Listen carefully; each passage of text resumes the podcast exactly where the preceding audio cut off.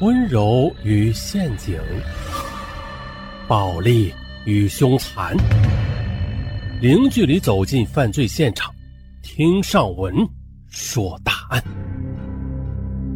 本节目由喜马拉雅独家播出。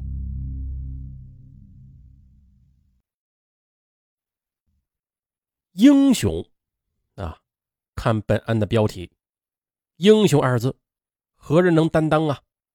哎，本案的主人公他就可以啊，但是那是曾经啊。今天啊，咱们就来说一起曾经的英雄少年最终沦为囚徒的案子。本案发人深思。大家还记得二零零八年的汶川大地震吗？那场地震对于我们来说真的是一场灾难，即便是现在回想起来，仍然让人心有余悸。但同样在灾难中，也涌现出了。很多让人感动的事儿，而做出这些让人感动的事儿又催人泪下的这些事迹的人，他们啊，都可以被称之为英雄。那本案当中，咱们就说的是汶川大地震中这雷楚年。大家听到这个名字，不知还有没有印象啊？雷楚年，他是个勇敢的孩子，在当年呢，他就是勇救同学的英雄少年。当年。他勇敢地帮助老师一同救下了七名同学，从此呢，雷楚年英雄少年的名号便传遍了祖国的大江南北。那对于这样的英雄壮举，大多数人都会认为啊，他本应该有着大好的前途的。可是呢，在五年之后，他却变成了诈骗能手，谎称可以帮人拉工程、进名校、进航空公司等等。在仅仅一年多的时间里，雷楚年就成功的诈骗得手七十四万余元。朋友、父亲、朋友的表姐，甚至他的女友、干爹，均成了各种谎言的受害者。二零一五年九月八日的成都市高新区人民法院一审判决，雷楚年因为犯诈骗罪、伪造国家机关印章罪，决定合并执行有期徒刑十二年，并处罚金人民币四万元。啊，听到这里，大家是不是觉得很惋惜呀？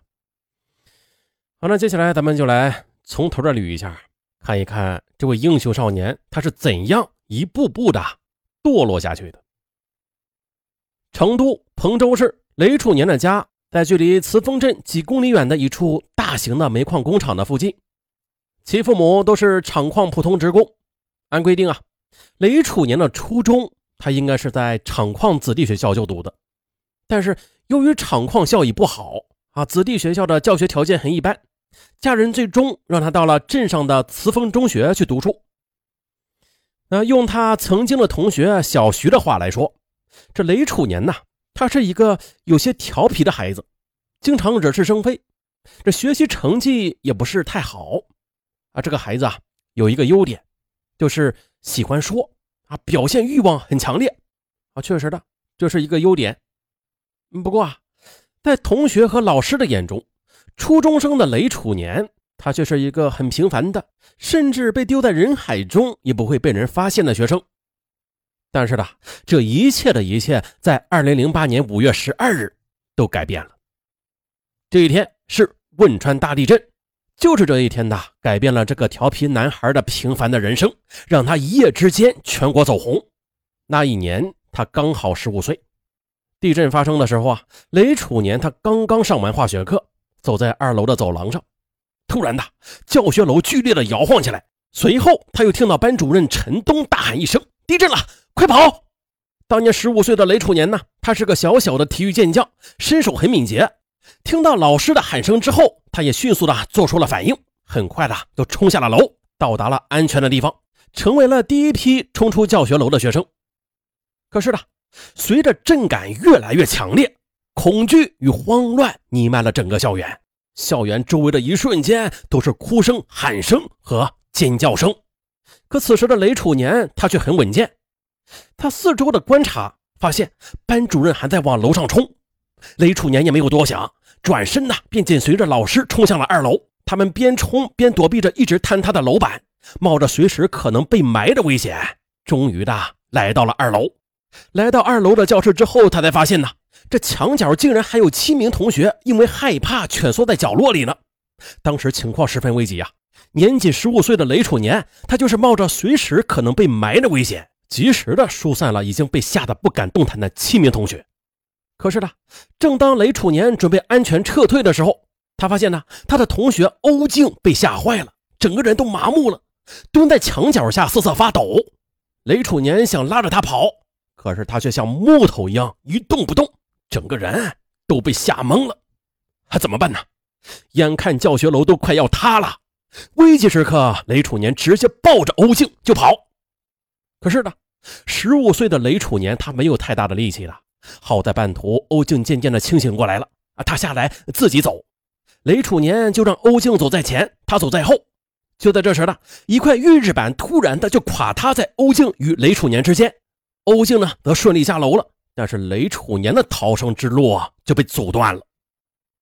那一般人遇到这种情况，多半是不知所措了。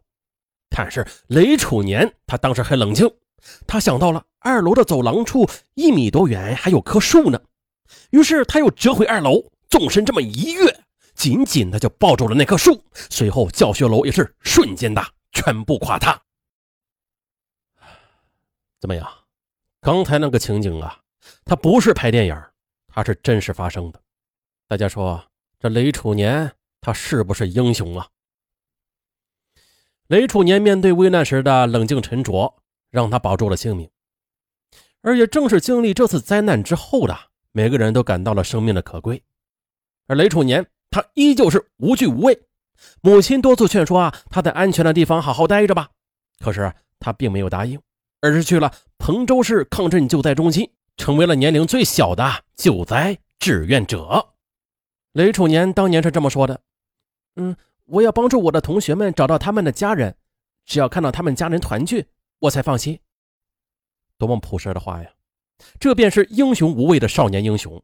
毫不夸张地说，他以稚嫩的肩膀扛起了抗震救灾的伟大旗帜。大地震之后的学校的板房也是很快的修建起来了，学生们又开始在板房上课，而雷楚年变得却忙碌起来。当时就有很多媒体找到他，对他勇救同学的事迹进行了报道。报道之后啊，就引发了更大的反响。之后来找雷楚年做报道的媒体那就越来越多了，什么专访啊。专题片呐，纪录片是接连不断，就连央视新闻频道的五幺二大地震特别节目《铭记》还给雷楚年做了一期十四分钟左右的少年雷楚年的专题。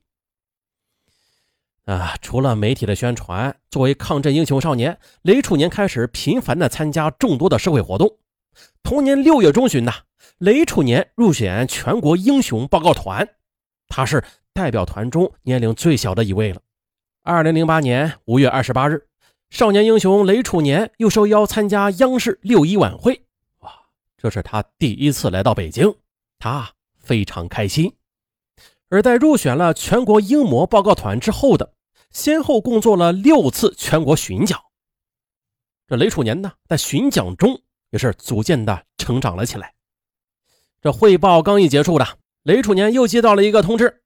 就是要参加北京奥运会圣火在成都的传递啊，俗称火炬手。他激动的跳了起来。他说：“火炬手是我的梦想，我太开心了。”确实的，幸福的笑容洋溢在他的脸上。当镜头转向雷楚年的时候，全国人民都在为这位抗震救灾的小英雄点赞，为他加油。就这样，雷楚年他就成名了。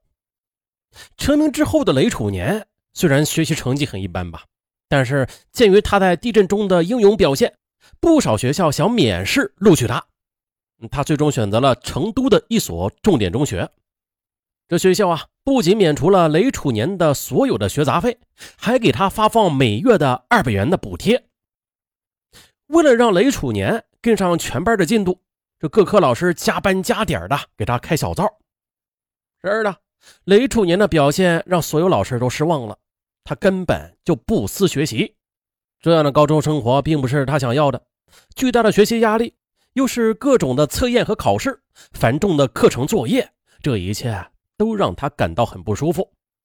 渐渐的，雷楚年就变得厌倦学习了，甚至想方设法的逃离这样的学习环境。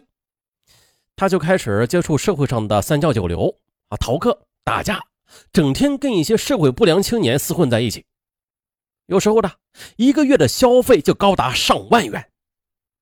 久而久之，他从厌倦学习到彻底放弃学习，后来甚至深陷赌博泥潭，无法自拔。好，预知后事如何，咱们下集嗯再说。